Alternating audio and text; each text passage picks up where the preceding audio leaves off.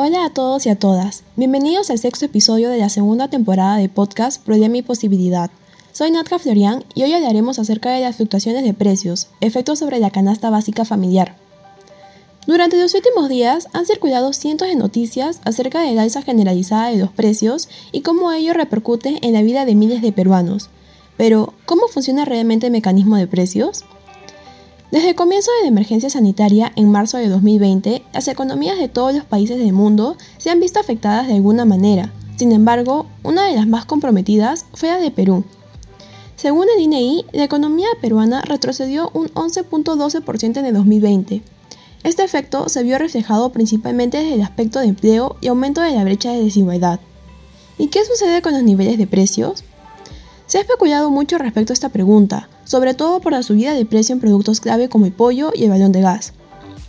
Este tema fue principalmente llamativo porque muchos productos pertenecientes a la canasta básica familiar, la cual se refiere a todos los artículos de primera necesidad que requiere un hogar y que fija el límite de la situación de pobreza monetaria, han visto incrementados sus precios. En este contexto, Apoyo Consultoría estimó que el costo de la canasta básica de alimentos se incrementaría a 806 soles, es decir, 42 soles más que en el 2020, lo cual implica un mayor encarecimiento en un momento donde los índices de ingresos y empleo aún siguen por debajo de los niveles previos a la pandemia. Estos cambios se han visto reflejados en la tasa inflacionaria, la cual llegó a un 3.95% a nivel nacional, acumulado a 12 meses. ¿Cuál es la razón de este incremento en los precios que ha desatado un desajuste en la tasa de inflación? No existe un consenso fijo para esta pregunta. Sin embargo, Carlos Parodi, investigador de la Universidad del Pacífico, nos ayuda a identificar tres ejes principales. En un primer eje se encuentra el aumento de precios internacionales de una serie de productos como por ejemplo el de maíz duro, el cual subió en más de 100%, ocasionando así el aumento del precio del pollo al ser este su principal alimento. El de trigo, el cual se incrementó en más de 40%, ocasionando así el aumento del precio de pan y galletas y finalmente de petróleo, el cual se incrementó en más de 50%, ocasionando así el aumento del precio de combustibles. Este último genera asimismo un efecto cadena al incrementar el precio de una serie de productos debido al aumento del costo de transporte. Un segundo eje se encuentra en el aumento en el precio del dólar debido a la incertidumbre política. En el primer semestre de este año, el BCR ha vendido más de 10 mil millones de dólares para atenuar el aumento del tipo de cambio, las razones del aumento en el precio del dólar se relacionan con dos factores originados en la misma razón. Por un lado, las mayores compras de dólares y por otro, la salida de estos, estimada en 13 mil millones de dólares. Finalmente, en el tercer eje se encuentra el aumento de los FETES en los últimos meses. Recordemos que este es el costo de embarcar y transportar los productos importados hacia los puertos de destino. Entonces, si es más caro el servicio de transporte, sube el precio de lo que se está transportando. Esta alza de precios ha repercutido en toda la población peruana. Sin embargo, esta ha tenido un efecto discriminado de acuerdo al estrato socioeconómico al que las familias pertenecen.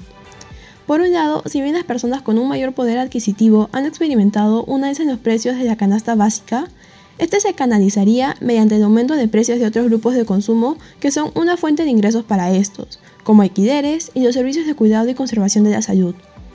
Por otra parte, la población más afectada ha sido las familias que poseen ingresos medios y bajos, pues su canasta básica se encuentra compuesta en un 41% por productos esenciales como alimentos y las fuentes de energía, los cuales han experimentado un aumento de precios en los últimos meses. No obstante, dentro de estos, las más afectadas han sido las mujeres encargadas de las ollas comunes en el departamento de Lima. El alza de precios ha generado que el presupuesto de insumos diarios se incremente de 50 a 80 soles. Frente a esto, se ha optado por reducir las raciones ofrecidas, incrementar el precio de los menús, a sustituir el pollo por más menestras, hot dog o hígado, e incluso se ha optado por cocinar a leña debido al alza del balón de gas. En respuesta a esta situación, el ministro de Economía, Pedro Franque, ha mencionado que desde el Ejecutivo se están implementando una serie de medidas para amortiguar el impacto inflacionario. Uno de estos es la implementación de bono Yanapay, el cual otorga una cantidad de 350 soles por persona. Junto a esto, se están implementando programas de empleo temporal que buscan brindar recursos a las familias para afrontar esta situación. Finalmente, se espera reducir el precio del balón de gas en al menos 10 soles mediante la incorporación de gas licuado de petróleo para envasado en el Fondo de Estabilización de los Precios de los, de Combustibles Derivados del Petróleo. Según el presidente de BCR, Julio Velarde, la tendencia de alza de inflación que se viene registrando en los últimos meses estaría revirtiéndose y los precios de los insumos básicos disminuirían en los meses siguientes. Sin embargo, existe una creciente preocupación por parte del Fondo Monetario Internacional de que esta tendencia cambie y, por el contrario, se incrementen los precios mundiales de alimentos, lo que generaría malestar y desestabilización social en países con economías emergentes. ¿Qué medidas tomará el gobierno para evitar esta situación? Esto ha sido todo por el capítulo de hoy. Esperamos que les haya gustado. Gracias a Enrique Serrano por su ayuda en la realización de este podcast. No se olviden de seguirnos en nuestras redes sociales como la Asamblea de Estudiantes de Economía de la PUC y nos vemos en el siguiente capítulo de Problema y Posibilidad en su edición podcast.